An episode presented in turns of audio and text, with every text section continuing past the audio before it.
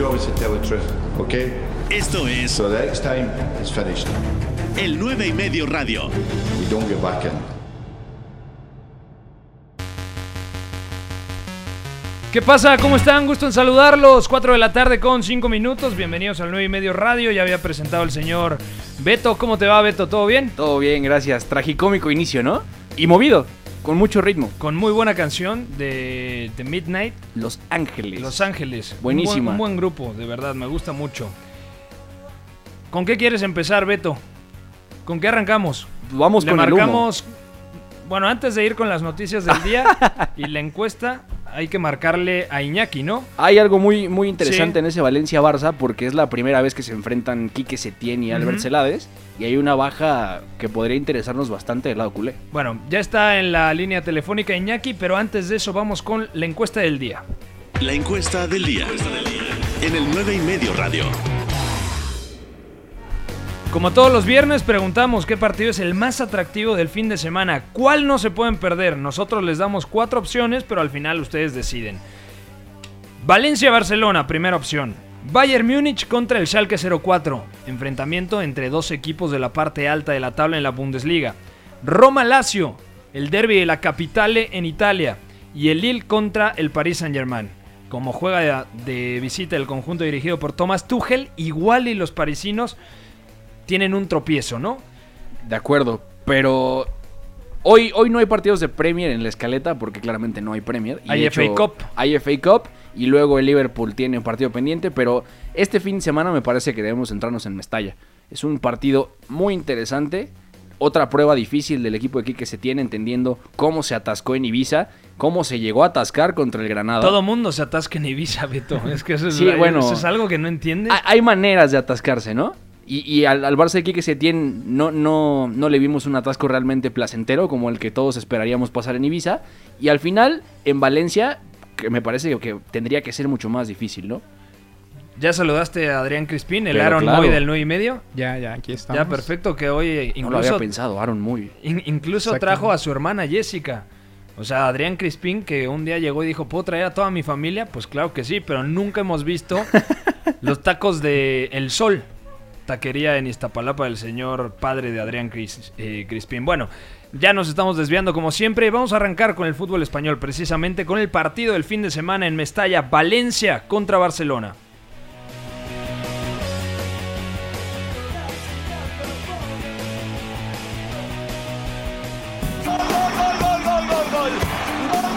La Liga. El 9 y medio radio. Y en la línea telefónica está Iñaki María para platicar este partidazo. ¿Cómo estás, Iñaki, amigo? ¿Todo bien? Todo bien, Pepe, ¿qué tal vosotros? ¿Todo bien? ¿Qué dice Granada? Bien, bien, todo bien por aquí. Hemos llegado con unos amigos y bueno, haciendo una previa también poco relacionada con las de Ibiza. La, la van a liar el día de hoy, supongo, ¿no? Un poquito. ¿Por dónde van a salir? ¿Por la Alhambra? La Alhambra es una cerveza, además del monumento, y creo que van a ir más por ahí los tiros hoy. Muy bien, pues mucha suerte. Como suerte que tendrá que tener Quique Setién en una visita durísima a Mestalla, ¿no? Sí, sí, desde luego que el Valencia viene con la trascendental baja de Dani Parejo. Es verdad que no está jugando sus mejores partidos últimamente, pero desde luego que es uno de los tres, cuatro equipos que tienes que marcar en rojo en el calendario porque realmente son de los más exigentes de la temporada. ¿Qué once se presume en el Fútbol Club Barcelona? ¿Qué puede cambiar respecto a la primera fecha en la victoria precisamente contra el Granada y a lo que presentó a media semana en Copa del Rey en un partido muy complicado contra el Ibiza? Bueno, pues yo la verdad es que creo que va a estar más cerca de lo que vimos en su debut contra el Granada, el 11 de Quique Setién, probablemente con esa línea de cuatro atrás cuando defiendan en posicional. Y para atacar probablemente Sergi Roberto se convierta en tercer central, veamos a Jordi Alba como carrilero, probablemente Ansu Fati de carrilero por derecho en esas fases donde tenga que proponer el conjunto de Quique Setién.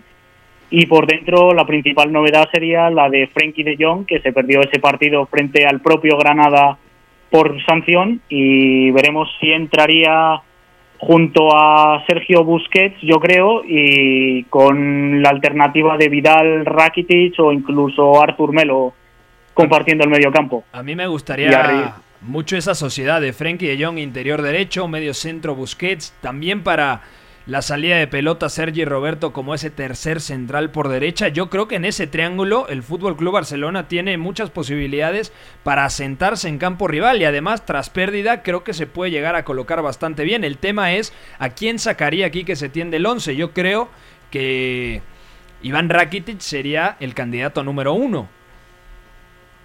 Sí, probablemente, dado el partido que es, el escenario y que el Fútbol Club Barcelona también llega con dudas, la opción de Arturo Vidal te da algo más de ida y vuelta, algo de más físico en el centro del campo. Yo me decantaría porque va a ser el chileno quien forme de partida junto a Sergio Busquets y a- al propio Frenkie de Jong, pero no es descartable que forme con Rakitic o incluso con Artur Melo. De acuerdo, ¿algo que quieras platicar con, con Iñaki Beto? De hecho, es interesante el tema de, de quién esté fijando en amplitud Iñaki, porque veíamos a Ansu Fati que es, es cierto, el chico tiene talento, pero es un niño, tiene 17 años y quizá no es de, los canteranos que ahora mismo tiene a disposición Quique Setién.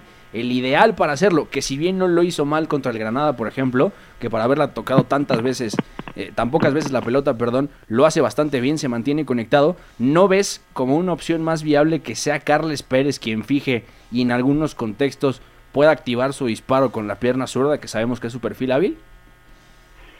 Realmente he estado viendo las noticias esta tarde y la primera convocatoria que he visto, creo que era la oficial, Carles Pérez no ha entrado. Ha entrado Alex Collado, jugador del filial, que también acostumbra a jugar por derechas. Me han dado buenas referencias de él además, pero creo que siendo el partido que es, eh, creo que veremos a Ansu Fati. Otra opción sería formar con tres centrales más puros y meter a Sergi Roberto de carrilero derecho para ganar un efectivo que pueda combinar en el centro del campo. En ese, ca- en ese caso sería Piqué el líbero con un tití y con Lenglet en el eje de la zaga.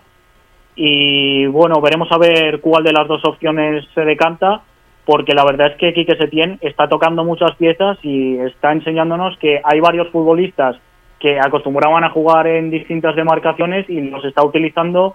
A- sin ir más lejos, vimos a, a la propia Ansu Fati de carrilero izquierdo frente al Ibiza, luego lo puso arriba, a Junior Firpo lo utilizó de central. Bueno, está tocando varia- bastantes piezas y es algo que le gusta mucho a Setién, por lo que vimos también en el Betis. El que no está, eh, Ricky Puig. No estará. ¿no? Ricky Puch es baja, sí. Sí, sí, sí, que se, se lo pierde por enfermedad. ¿Algo más que quieras agregar de esta jornada, Iñaki? Que también tiene, por ejemplo, un muy buen partido el domingo en Madrid, Getafe contra el Betis. Sí, hay algunos partidos bastante llamativos por cartel. Tenemos el Atlético de Madrid que juega frente al Leganés en ese derby. Y luego, pues el Getafe Betis que comentas, eh, no puede que no sea el partido más llamativo por fútbol, pero por estado de forma, desde luego que los de Pepe Bordalás llegan en un muy buen momento, con la solidez que acostumbra el equipo, y el Betis que sin duda va a más, con los refuerzos que tiene ahora en la medular, acompañando lo que ya tenía, pues es uno de los equipos que más me está sorprendiendo para bien en las últimas jornadas. Y una última pregunta antes de dejarte ir de fiesta. En el José Zorrilla, en la visita del Real Madrid contra el eh, Real Valladolid, ¿puede dejar puntos el equipo de Zinedine Zidane? ya los dejó el Atlético de Madrid en la primera vuelta. A mí me parece un campo difícil. Además, ahora yo que vivo cerca de Valladolid sé que hace frío, que las condiciones climáticas no son las más agradables y a las que más acostumbrado está el conjunto de Zinedine Zidane. Mm, Desde luego, favorito es el Real Madrid, pero no es descartable que haya un pinchazo. Bueno, ahí está. Iñaki María, pásalo muy bien en Granada. Te escribimos, te marcamos para ver si eh, hacemos contacto contigo el lunes o el martes, ¿te parece? Me parece perfecto, Pepe. Un fuerte abrazo, páselo bien. Ahí estaba Iñaki María. La, la va a Corría pasar la- bomba. corría, ¿eh? Corría hacia la sí, fiesta. no, se, se- se nota que ya estaba. Sonaban los tacones en el tablón este, ¿no? Sonaba el destapador de las chelas.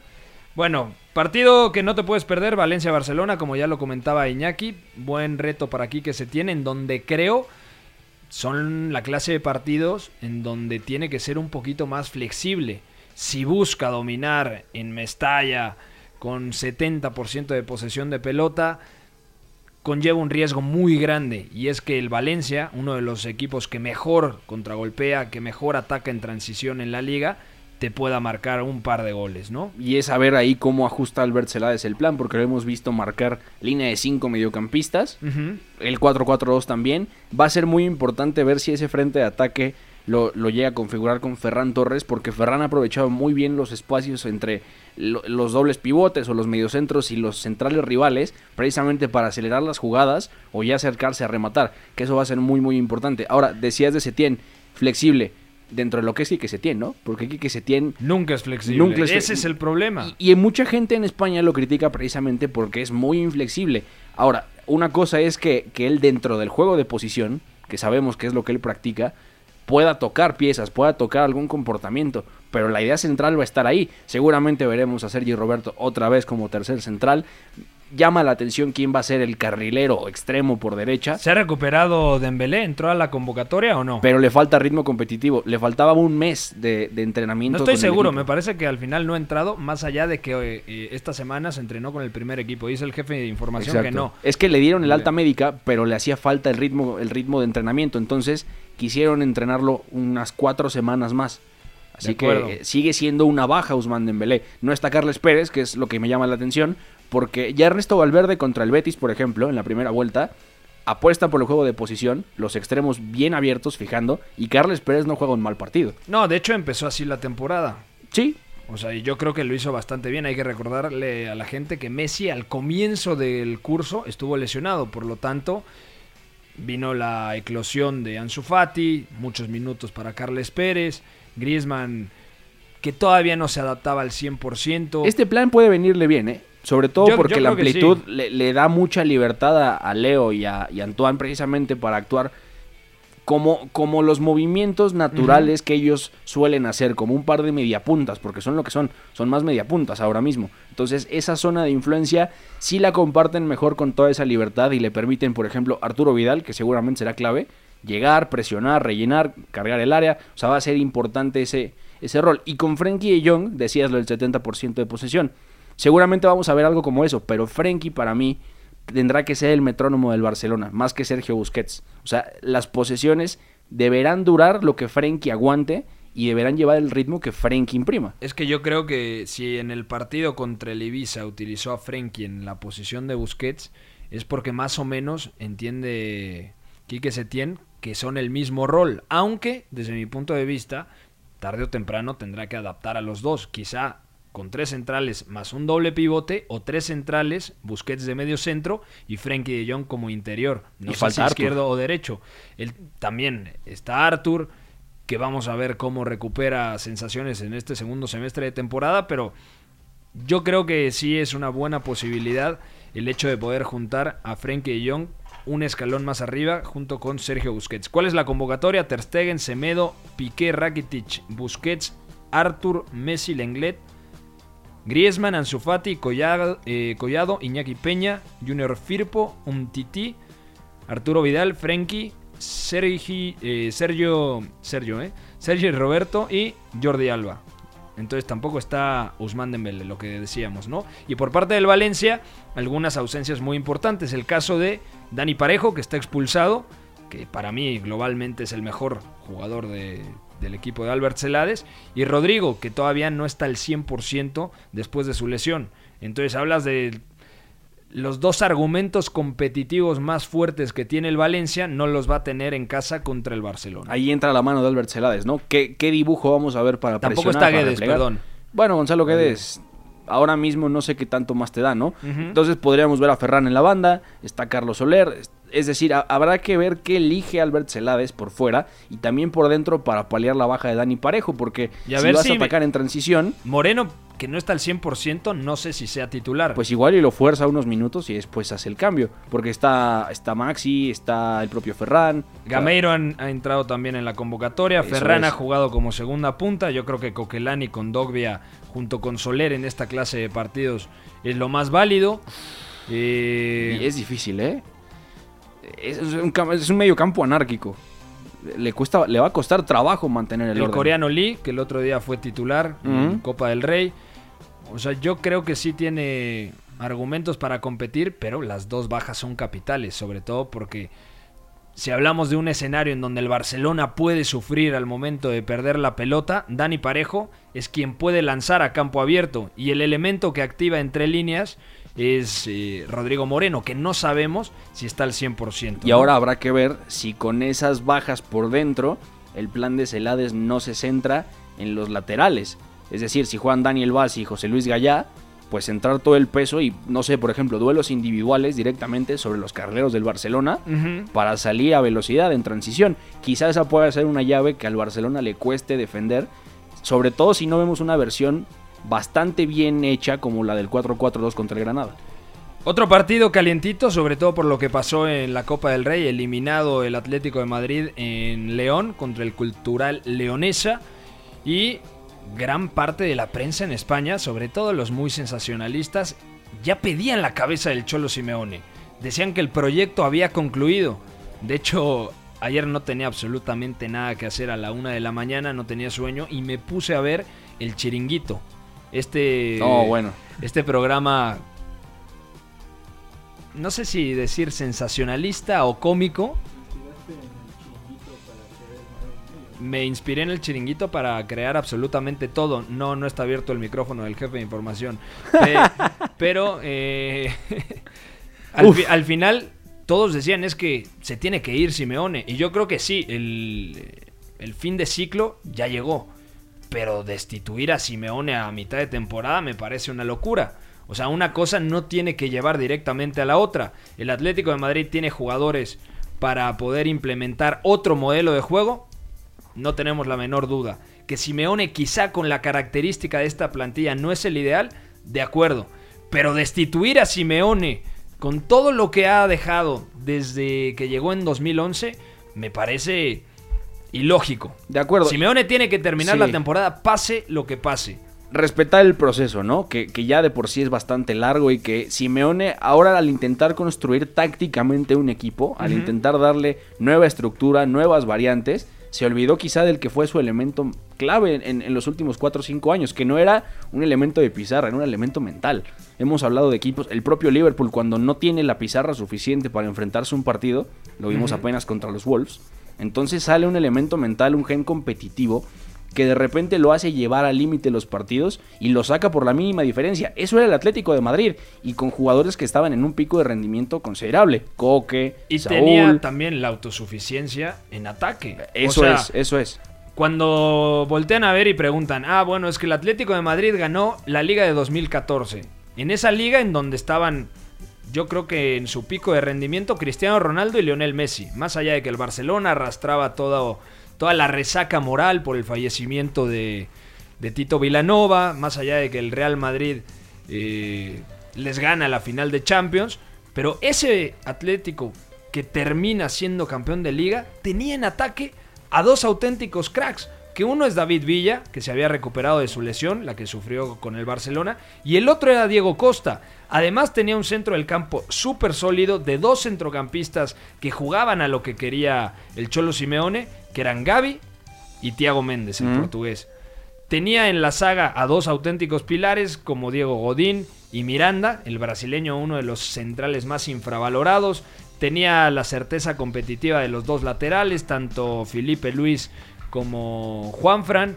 Entonces era un Atlético de Madrid hecho para lo que quería el Cholo Simeone. Hoy yo creo que con los recursos con los que cuenta, que Thomas es mucho más lúcido con la pelota que defensivamente. Héctor Herrera nada con- menos, que es un, es un factor Herrera. que consideramos a principio de temporada que tendrá que ser importante y no terminamos de verle un encaje real, un encaje que Simeone le- a que a Simeone le dé para que realmente haga lo que el sistema quiere que haga, ¿no?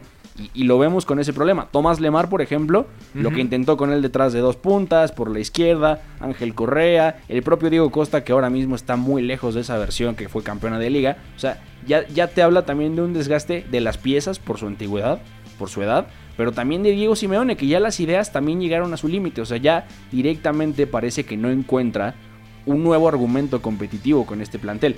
Que otro, otro problema que iba a ser ayer lo que decían del, del presupuesto de la cultural leonesa contra el del Atlético de Madrid. Que eso siempre lo van a sacar cuando un Por equipo supuesto. de primera división pierde contra un equipo de segunda o de segunda B. O Hay algo sea, válido ¿no? ahí, de todas maneras, ¿no? Y es, ya no tienes más ideas, entonces tienes que irte. Pero no ahorita. Que termine la temporada y entonces que el proyecto empiece como debe ser. Bueno, todavía nos queda hablar de la Bundesliga, de la Serie A, de la FA Cup, de la Ligue 1 y todas las noticias de la rumorología en el mercado de fichajes. Vamos a una pausa, seguimos en el 9 y medio radio. No es que no te entiendas, que hablas muy raro. Si tú ya sabes más que yo, perfecto, tira, vamos a Habla de lo que quieras, yo te contesto de lo que me apetece. El análisis es bastante Superficial, bastante gratuito. El apellido, ¿cómo es el apellido? El 9 y medio radio. correcto. Siguiente pregunta. Estamos de vuelta en el 9 y medio radio, gracias a toda la gente que nos sintoniza. 4 de la tarde con 31 minutos de la liga. Vamos ahora con la Bundesliga, porque hoy goleó el Borussia Dortmund al Colonia. Dieses Gefühl kann man nicht beschreiben, das äh, muss man mal erlebt haben. Bundesliga. Not here in Gelsenkirchen, is, Gelsenkirchen is dead. El 9 y medio radio. Hummels que levanta la cara para buscar algún movimiento. Ahora tira la pelota larga al movimiento de Royce. La baja bien, viene Sancho por el costado, ya la tiene Jadon. Sigue Sancho. El centro, el remate. ¡Gol! ¡Guerreiro!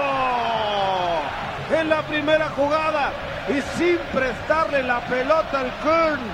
Una cantidad de toques increíbles y cae la anotación. Increíble lo de Erling Haaland, del atacante noruego. Seis disparos en la presente Bundesliga en sus primeros dos partidos, en ambos entrando de cambio, y cinco goles.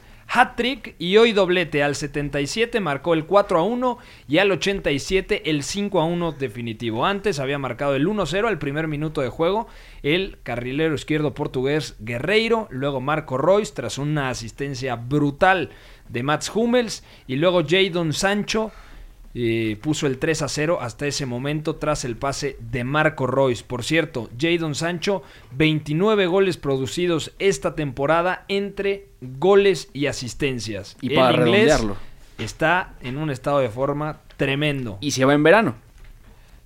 Es un secreto a voces, ¿no? Seguramente se va en verano. Se ¿no? va en verano, yo creo Pero que al Chelsea. Primero sacan al Paris Saint Germain de Champions y después se va de... Es que yo no estoy tan seguro, ¿eh? Yo veo muy favorito al Paris Saint Germain, sinceramente. Creo que puede competir ahora que ha mejorado tácticamente a través de la línea de 5, pero la defensa del Borussia Dortmund, o sea, te puede marcar cuatro goles, pero al Borussia Dortmund hoy en día le puedes hacer siete. ¿No? Ese es el tema, que, que es un equipo que no equilibra bien en transición, que le cuesta mucho trabajo detenerlas, pero que con pelota a través de la línea de tres ha mejorado mucho. Lo que es Hummels con pelota, que abona muchísimo. Sí. Akanji en conducción tiene muchas, muchos pasajes del partido de hoy que sale directamente sobre el centro, sobre la presión del Colonia y lo hace muy bien. Ahora, para redondear lo de Haaland, No es lo mismo salir contra Ut, contra Jacobs, contra Copete, que salir contra Neymar, Icardi, Di María. Pero no nos vayamos ¿Tú tan crees lejos. que vaya a sacar línea de 3 contra el París? Yo creo que sí, pero es va que a es el jugar plan de que mejor le ajusta. Sí. Va a jugar de Sí, Laine sí. al lado de Bitzel y Brandt, si es titular, juega unos metros más arriba. Incluso no veríamos el 3-4-3 tan clavado, sino lo veríamos utilizar un poco más a Brandt y al propio Sancho más por dentro, liberar a los carrileros y generar ese equilibrio, ¿no? Con que yo me la rifaría. Mira, si me dicen, ¿qué es lo que haría siendo Lucian Fabre? Desde mi punto de vista, hay que arriesgar. Hay que eliminar al Paris Saint Germain arriesgando. Obviamente es muy difícil, pero si te elimina el Paris Saint Germain no pasa absolutamente nada. El objetivo del Borussia Dortmund, y sobre todo por lo que pasó la temporada pasada, es volver a ganar la Bundesliga, algo que no pasa desde 2012, con el doblete eh, con Jürgen Klopp. Y por eso te decía, no nos vayamos tan lejos. Sí, no es lo mismo salir conduciendo como Dios contra el Colonia, contra el Paris Saint Germain, pero hay un eslabón intermedio. En la propia Bundesliga tendrás que enfrentarte a esos contextos donde te van a presionar porque saben que tus centrales son endebles atrás. Sí. Y ya luego arriba la generación de fútbol que tiene Lucian Favre es espectacular, porque Witzel recupera, distribuye, sí, pero lo que generan los carrileros es brutal. Luego, Julian Brandt dinamizando entre líneas es buenísimo, pero tienes el elemento de Haaland, que por cierto, ya redondeando los datos, es el primer jugador en la historia de la Bundesliga que marca 5 goles en sus primeros dos partidos. Y ni siquiera son periodos de 90 Nunca había minutos. pasado. Nunca había pasado, es el primero. Y lo hizo en 57 minutos. Sí, porque en ambos entró de cambio. Exactamente. Ahora, Más mérito el otro día porque estaba perdiendo el equipo en campo del Augsburg y demás. Hoy tenía el contexto a favor. que es un caos por- en Augsburgo, ¿eh? Es un completo caos. Pero mejoran mucho después de que ingresa. Pero es, ese es a lo que quiero llegar. La estadística es, es impresionante, pero también te habla de cómo Lucian Favre altera el sistema para que Erling Haaland tenga cabida. Ahora, si no es por el falso 9, si no es por Marco Royce, entonces en el momento en el que entra Haaland, el sistema tiene que modificarse para que entonces puedas llevarle la pelota a un tipo que tiene que tocar la pelota la menor cantidad de veces posible fuera del área y solamente aparecer a rematar, porque hoy Haaland tiene dos pases completos y hace dos goles. Es que yo creo Esa que, relación es lo que tiene que cuidar Lucian Favre. Sobre todo atacando espacios, es un delantero tremendo. Cuando hay rivales que se repliegan, ahí yo creo que le va a costar un poquito más, porque técnicamente todavía tiene cosas que pulir. Por eso me está gustando mucho la gestión de, de Lucian Fabre con el noruego. ¿Por qué? Porque respeta perfectamente ese dinámico tridente ofensivo con Torgan Hazard, eh, con Marco Royce partiendo de eh, como falso 9, con Jadon Sancho partiendo de la banda. Y luego ya en las segundas partes le da cabida en, en el 11 a Haaland, pero no retira claramente del terreno de juego a Royce. Le respeta la posición a Royce y al que retira de la cancha es a otro. O sea, a mí sí me gusta mucho que, más allá de que sí, cinco goles en dos partidos, hat-trick en su primer encuentro, Lucian Fabre está siendo bastante coherente con este chico, ¿no? Porque tampoco puedes exhibirlo y darle un foco mediático para que el día de mañana se le cargue una presión desmedida. ¿Sí me Por eso se fue a Dortmund, tiene 19 años y es, es un lugar ideal para crecer. Y Lucian Favre en esa gestión está encontrando la manera de darle un contexto propicio. Lo que decía, si bien con ese tridente arriba vas a generar los espacios y vas a explotarlos, entonces cuando Haaland entra, el, el fin sigue siendo el mismo, pero la manera es, ahora en vez de generar los espacios para todos, en, en algo global, entonces le llevas la pelota a Haaland, que es una cosa muy distinta. Físicamente en la ruptura es buenísimo, juego directo también, y luego es un rematador espectacular. Entonces ese plan es el que lo acerca más a hacerlo brillar. Sí, pero tiene todavía cosas que pulir. Ah, y lo, O y lo sea, hará. sobre todo, se mueve mejor de lo que. O sea, a nivel interpretación de juego, ya tiene cosas muy marcadas, cosas muy buenas. Pero luego, al momento de ejecutarlas, es un jugador que tiene que terminar de desarrollarse. O Sí, sea, de acuerdo. Y no es un fenómeno, estamos, o sea, para ponerlo en perspectiva, Kylian Mbappé tiene 20 años y es un fenómeno y lo hace casi todo bien.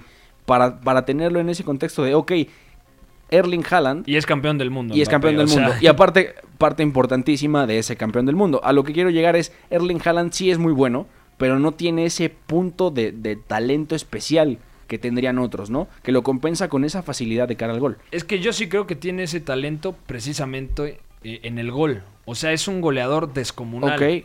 Y creo que con el paso del tiempo va a ser un atacante no 100% autosuficiente, pero que sí se pueda crear sus propias ocasiones, porque también arrastra bien la pelota, cuerpea perfectamente, en el choque es durísimo. Recibiendo juego O sea, directo con, con la selección noruega, con el propio Sí, pero Salzburgo. Para que Bueno. yo creo que es un delantero que todavía no terminamos de definir, porque él todavía Sí. está en ese proceso evolutivo, ¿sabes? Tiene rasgos muy claros, pero al final lo que hay que definir es cuál va a ser su comportamiento final. Ese no es el no es tema. un seco, por ejemplo. Eh, Claro, exacto. Tampoco es un Lewandowski. Un Lewandowski. Tampoco es un Harry Kane. Está entre esas tres cosas. Vamos a ver después de que termine esta temporada y lo veamos más en la Bundesliga, su primer eh, semestre en la élite europea. Vamos a ver cómo compite contra el Paris Saint Germain para poder evaluar y, y decir, ¿sabes qué? Erling Haaland es esto y está camino a hacer esto. Y tomar el tiempo, ¿no? Tomar, tomar el tiempo, verlo desarrollarse en Bundesliga y, el- y la exigencia de estar en un equipo que ya aspira directamente a pasar de los octavos de final en Copa de Europa. De acuerdo. Porque el Salzburg no, no lo era. Es un gran equipo, está muy bien trabajado. Que pero ya hizo partidazos en, en Anfield y bueno, Nada muestra de esto es que lo han desmantelado, ¿no? Pero la pizarra, la pizarra es lo que más cuenta para él ahora mismo. Sí. ¿Cómo lo puede impulsar? Bueno, partidos destacados del fin de semana en Alemania. El Frankfurt, que este curso está bastante flojo, recibe a Leipzig. Y el partido que no se pueden perder, el Bayern Múnich contra el Schalke 04. El segundo enfrenta al quinto y hay únicamente tres puntos de diferencia. El Bayern tiene 36, cuatro menos que el líder, el Leipzig con 40 y el Schalke tiene 33. En caso de que, por ejemplo, ganara el Schalke, habría triple empate en la segunda posición entre Bayern, Dortmund y Schalke. Además, el Borussia Mönchengladbach, que hasta hace poquito era líder, recibe en casa al Mainz. Y fíjate que es algo muy interesante porque hablábamos de partidos caóticos y la Bundesliga ahora mismo tiene mucho caos. Sí. Pero hay algo bastante interesante en común con el top 4. Todos, desde Leipzig hasta, bueno, hasta el Dortmund top 3, tienen 51 y 50 goles a favor. Pero Sí. en contra tienen 21, 22 y 28. El que tiene más es el Dortmund, tiene 28. Y aún así la relación todavía no está tan desproporcionada. El Gladbach, que todavía fue líder en diciembre, Es la mejor defensa. es la mejor defensa, pero tiene prácticamente 20 goles menos. De y eso, hay que Lo mismo pasa con el. Schalke, por ejemplo. Que es un equipo que no está enfocado directamente a generarte tantas ventajas en el marcador como por, por remate o por generación de jugadas, sino por cómo presiona. Pues ese, es- ese es el rasgo más característico del equipo de David Wagner. Es lo que mejor hace. Y el Bayern Múnich tendrá que aprovechar algunas fisuras con la fórmula que Hans-Dieter Flick ha traído otra vez. El juego exterior, la búsqueda de Lewandowski por, por dentro. Thomas Müller, que es el mejor asistidor de la Bundesliga, tiene 11 asistencias ahora mismo, que eso también va a ser importante, que ha recobrado ese nivel de relevancia que le conocíamos. Pero es verdad que es un equipo que estando parchado, como está ahora mismo, los puntos débiles los vas a encontrar en la izquierda, con Alfonso Davis, por ejemplo. Después de la exhibición que vi en el Olímpico de Berlín contra el Hertha, yo sí veo muy favorito al Bayern. Además porque defensivamente el Schalke no me transmite ninguna fiabilidad. Hay que recordar que este monstruo de casi dos metros, Sané, el senegalés, está lesionado. Kabak, el turco, que también lo ha hecho muy bien y la semana pasada dio un juegazo, está lesionado. Benito Ramán, el delantero belga, está lesionado. Serdar está lesionado. Harit, el marroquí, el más talentoso o el tipo con más ingenio del conjunto de Gelsenkirchen, está lesionado. Nubel está expulsado. Makini, el multifacético norteamericano, está lesionado. Y Stambouli, que es un centrocampista habilitado como central muchas veces, está lesionado. Entonces, con tantas bajas, yo creo que al Schalke 04 Puede venirse la noche, ¿eh? pero no nos le olvidemos. va a costar mucho, ¿eh? Claro, pero no nos olvidemos que al Bayern Múnich en Berlín le costó 60 minutos hacer gol. O sea, cuando lo presionas bien es un equipo que de repente no encuentra suficientes mecanismos para salir con la pelota Sí. y luego asentarse bien en campo rival, a menos que esté Joshua Kimmich. Sí. Eso, eso te da alguna garantía, pero cuando está Thiago Odriozola ya Alcántara, puede jugar este fin de semana. Ya Me está parece que sí, disponible. ¿no? O sea, no creo que lo use, pero Eso es clave porque ya te va a permitir anclar a Joshua Kimmich como medio centro. Benjamín Pavard seguramente va a estar como defensor central. Y Álvaro Odriozola te va a aportar muchísimo en esa dinámica por fuera. Bueno, hasta aquí el tema de la Bundesliga. Recordarle a toda la gente, tiempo de la Ciudad de México, 11 y media de la mañana. El sábado, Bayern Múnich, Bayern Múnich contra el Schalke 04, el partido más destacado en el campeonato alemán. Y de Alemania vamos ahora a la Serie A, a Italia. Una giornata ricca chiaramente di, di emozioni, Serie A. ma che ci arrivo con tanta serenità e ci arrivo anche con tanta felicità. El 9 y medio radio.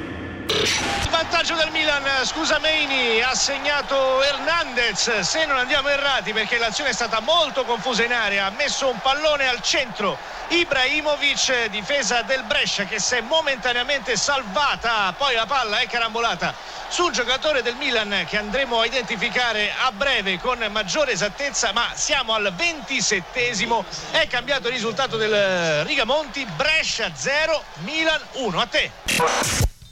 Ganó, sí, volvió a ganar el Milan. Esta vez lo hizo en campo del Brescia, el decimonoveno de la Serie A. Victoria importante porque con esto el Milan ya por lo menos está en la sexta posición. Es cierto, muy lejos todavía de los puestos de Champions. 7 abajo de la Roma, eh, 14 puntos abajo de la Lazio. Pero victoria de confianza. Y aparte, Stefano Pioli simplifica las cosas. Juega hoy con doble pivote. Benacer, mucho más organizador, el argelino.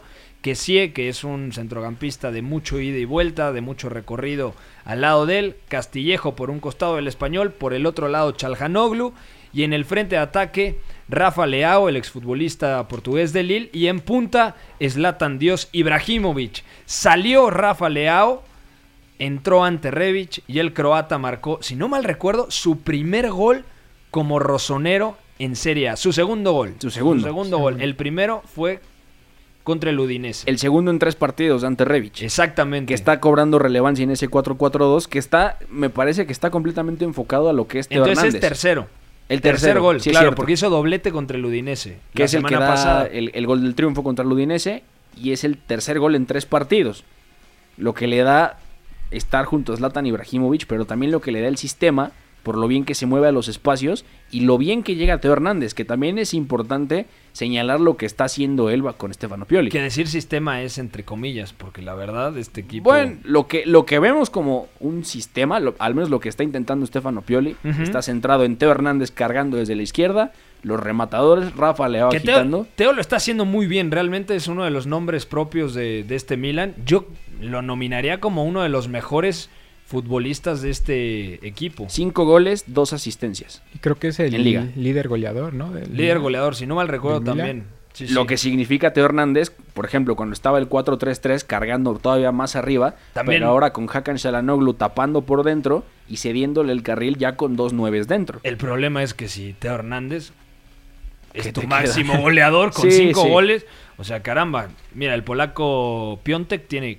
cuatro, Suso ha marcado solo uno, Rafa Leao dos, Ante Rebic ahora tiene tres, Zlatan, que a nivel moral, a nivel anímico, aporta, sí. Pero también todavía tiene a sus 38 años el sueco para aportar desde lo futbolístico. Y es lo está capaz de matarte con una patada voladora, capaz de marcar una chilena, pero Matarte en todos los sentidos, además. Es- además, todo Sí. lo que significa Zlatan Ibrahimovic, ¿no? Y lo que decía Stefano Pioli está simplificando más el plan, que eso es algo positivo dentro de las piezas con las que cuenta. Sí. Y le está dando para llegar ya al, al asalto a los puestos europeos, que si bien le queda un buen trecho por recorrer sobre el, el top 3, ya estamos viendo un Milán que está regularizándose, que su racha reciente es bastante positiva. Que no podían jugar peor. O sea, Es, también. es cierto, también juega mal, pero está consiguiendo resultados que al final a Stefano Pioli no le pidieron, construyeme un equipo que juegue bien. El Milan tiene 10 puntos de los últimos 12 disputados. Es lo que te O digo. sea, tercera victoria consecutiva. Y Jugando aparte, mal. Esta racha positiva la comenzó en Cagliari, en uno de los equipos revelación, que por cierto, en los últimos 5 partidos ha sumado un punto. Un punto de los últimos 15 posibles. O sea, se cayó el Cagliari y de hecho el Milan ya tiene un punto más que el equipo de Cerdeña, ¿no? Y está 4 del Atalanta, que también tiene un, un duelo pesado este fin de semana. Sí, sí, sí. Entonces, por lo menos del, del cuarto al 8, tenemos un- una jornada apretada en Italia porque no pueden fallar. Ahí te va la jornada. Inter contra Cagliari, que ya lo platicaremos en noticias. Ya eh, es un hecho la llegada del centrocampista ofensivo danés Christian Eriksen. Eh, Roma Lazio, partidazo en el Olímpico de Roma. Si la Lazio logra ganar este partido, cuidado, eh, porque ya no solamente es vamos a ver si regresa después de una década a Champions. Es realmente la Lazio puede llegar a sorprender a la Juventus y al Inter y robarles el Scudetto. ¿Al Inter? Muy difícil, Porque- sí, pero la Lazio está jugando muy bien. Es el único equipo junto con la Juve que en los últimos cinco partidos tiene cinco victorias. O sea, es, es tremendo. Y aparte no solamente es la racha de las cinco victorias, sino Tiene 12, ¿no? tiene, ahora te digo, mira, tiene cinco, las últimas cinco, más seis, siete, ocho, nueve, diez, once. Once victorias. Iría por la decimosegunda. Decimosegunda. En el derby de la. O sea- y la Roma también tocada porque no va a tener a Madú Diaguara. Que es una baja muy sensible. Durísima. En, en medio campo, de acuerdo. Durísima. Y recordar que no está Saniolo, bueno, se pierde toda la temporada. Una noticia casi de último momento. En España. ¿Carles al- Pérez? No, al parecer el Chimi Ávila se rompió el ligamento cruzado. Hoy se lo rompió. Otro más a la lista, sí, ¿eh? Sí, sí, en la victoria Sí. de los Asuna salió muy lesionado. Sí, al parecer y el ligamento cruzado. Desde la imagen, y es una pena porque es uno de los mejores futbolistas en la Liga Española en lo que va de temporada. Y sonó para el mercado invernal del Barcelona. Nada menos. Sí, que no lo iba a dejar salir el. Por el supuesto Osasuna, que no, pero, su nombre ya estaba haciendo eco en los por la lesión de, Pero de es- Suárez. Luis Suárez. Pero está a préstamo, ¿no? Es del Watford, me parece. Yo, yo creo que sí es de. Sí, sí. Ahora sí te digo exactamente Watford, quién es. Pero el otro, otro jugador que en esta temporada se rompe los cruzados. Esto ya... Que ya no es una lesión tan grave como antes. Pero te deja seis meses fuera. A ver, por ejemplo, Chiellini. cuatro, cuatro meses. Cuatro puede- meses, ¿no? Sí, yo creo que ya cuatro meses te puedes echar. La última lesión de cruzado grave que recuerdo, se la recuerdo a Sami Khedira. A Sami Khedira. Que me parece que se pierde el Euro del 2016 por eso. Fake news de Crispín, sí es de Osasuna. De hecho, se lo vendió San Lorenzo a Osasuna. Antes estuvo en el Huesca y luego de, de San Lorenzo. Qué mal le has quedado hoy a tu familia, eh, a Adrián Crispín. Es el alter ego de Troy Sí, Deeney, o una sea, cosa así, ¿no? o- O sea, Y Carles Pérez. hoy no deberían de darle ni de cenar a Adrián Crispín después de lo que acaba de hacer. Y Carles Pérez cerca de la Roma. De la Roma, sí, sí, Sí. por eso no fue Por eso no convocado. fue convocado. Perfil Saniolo, me parece, para sustituir por ahí esa baja. Es que hicimos enlace con Iñak- Iñaki y se le olvidó la mitad de la información porque ya estaba Sí. como en la tercera cerveza, ¿no? Pero bueno, el, Sí. el profesionalismo delante de Estaba todo. jugando beer pong el desgraciado. Bueno, eh, hasta aquí el tema de la Serie A. Eh, en FA Cup repasamos algunos partidos in- interesantes. Southampton contra Tottenham, el Hull City contra el Chelsea y el domingo Manchester City contra Fulham. El, Ese va a eh, estar muy lindo, ¿eh? Scott Parker está haciendo un muy buen trabajo con los de Craven Cottage. Y Hay el- que echarle el ojo. Shrewsbury Town contra el Liverpool, ¿no? Bueno, Así es. Así es. como, bueno, como de 15-0, ¿no? O sea, no, no hay que preocuparse. bueno, vamos a algunas noticias importantes. Con esto cerramos el programa del día de hoy. Your job is to tell the truth, okay? Esto es So the next time it's finished. el 9 y medio radio. We don't get back in. Bueno, lo que decíamos hace un momento, Sky Italia informa que el Inter llegó por fin a un acuerdo con el Tottenham por Christian Eriksen. Los de Milán pagarán 20 millones de euros. Una ganga, pero hay que recordar que en verano se iba a ir gratis. ¿Es la pieza que necesita Antonio Conte en el Inter para darle el salto de calidad? Para mí sí, está clarísimo. Tiene sentido. Lanzando a. Lautaro, a Lukaku y además porque ha tenido lesiones en los interiores, tanto Nicolo Varela como Stefano eh, Sensi. Entonces yo creo que Christian Eriksen se habló, por ejemplo, el verano pasado de 80 millones al Real Madrid. Hace dos veranos también se había hablado que podía llegar al Manchester United y que habían ofrecido más de 90 millones de euros. Hace tres meses volvió a circular eso. Y hoy por fin mira. se va al Inter de Milán por 20 millones. ¿Y por qué le elige el destino?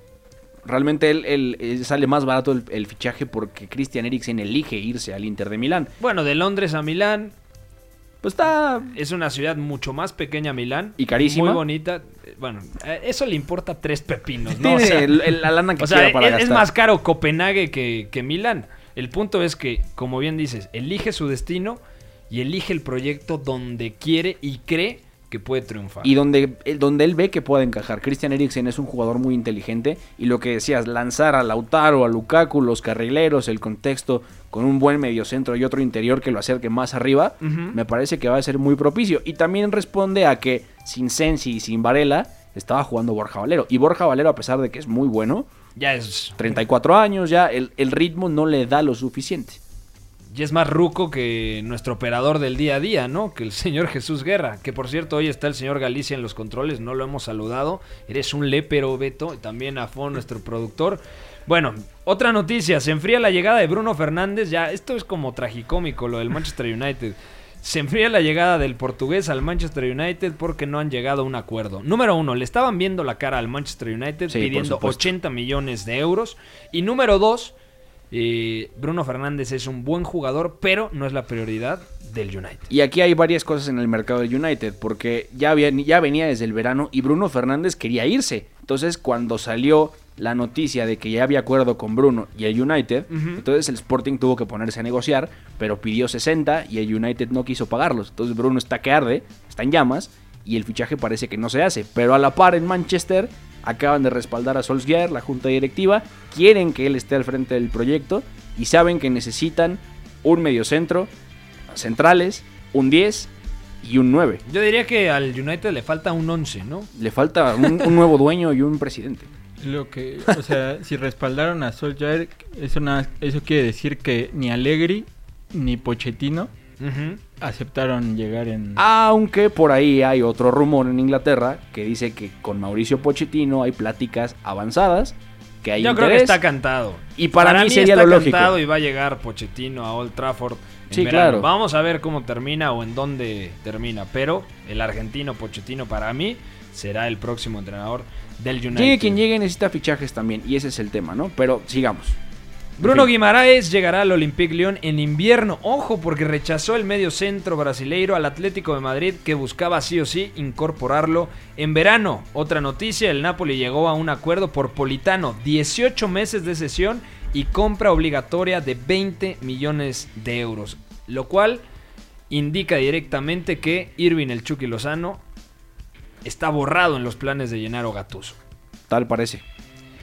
Y Adolfo Gaich, este atacante argentino que nos gusta mucho, está cerca de llegar al Brujas de Bélgica. El conjunto belga pagaría cerca de 15 millones de dólares. Una rápida última. Seguir de cerca. Échate el rapidín. el- vámonos. El de William José al Tottenham, que está estancado. Porque él ya tenía hechas las maletas y hay diferencias en el precio que ponen los de San Sebastián y los Spurs. Entonces hay que seguirlo Más muy de de cerca. 50 millones, ¿no? De Y el euros. Tottenham no quiere poner más de 30. Bueno, ahí está el tema. Novela. A nombre de Adrián Crispín, que hoy no lo recibirán en su casa, de Beto González, de nuestro jefe de información, gracias al señor Galicia en los controles, a Fonaldo en la producción, soy Pepe del Bosque, nos escuchamos el lunes en punto de las 4 de la tarde, aquí, a través de W Deportes. Bye bye. Mira, también puede salir aquí una lista de agravios comparativos, pero no acabaríamos nunca. Yo vengo aquí porque es mi obligación delante de ustedes. ya ustedes me preguntan y yo, yo respondo. Fuera del campo ya ha ganado, lo ha ganado durante todo el año, ha ganado durante toda esta temporada y en el futuro lo que va a ser. Le regalo su Champions particular. Hay veces que me merezco que me manden a freír espárragos. Cuando la cago, la cago. La casa del fútbol internacional. En esta sala, él es el puto jefe, es el que más sabe del mundo, el puto amo. El 9 y medio radio.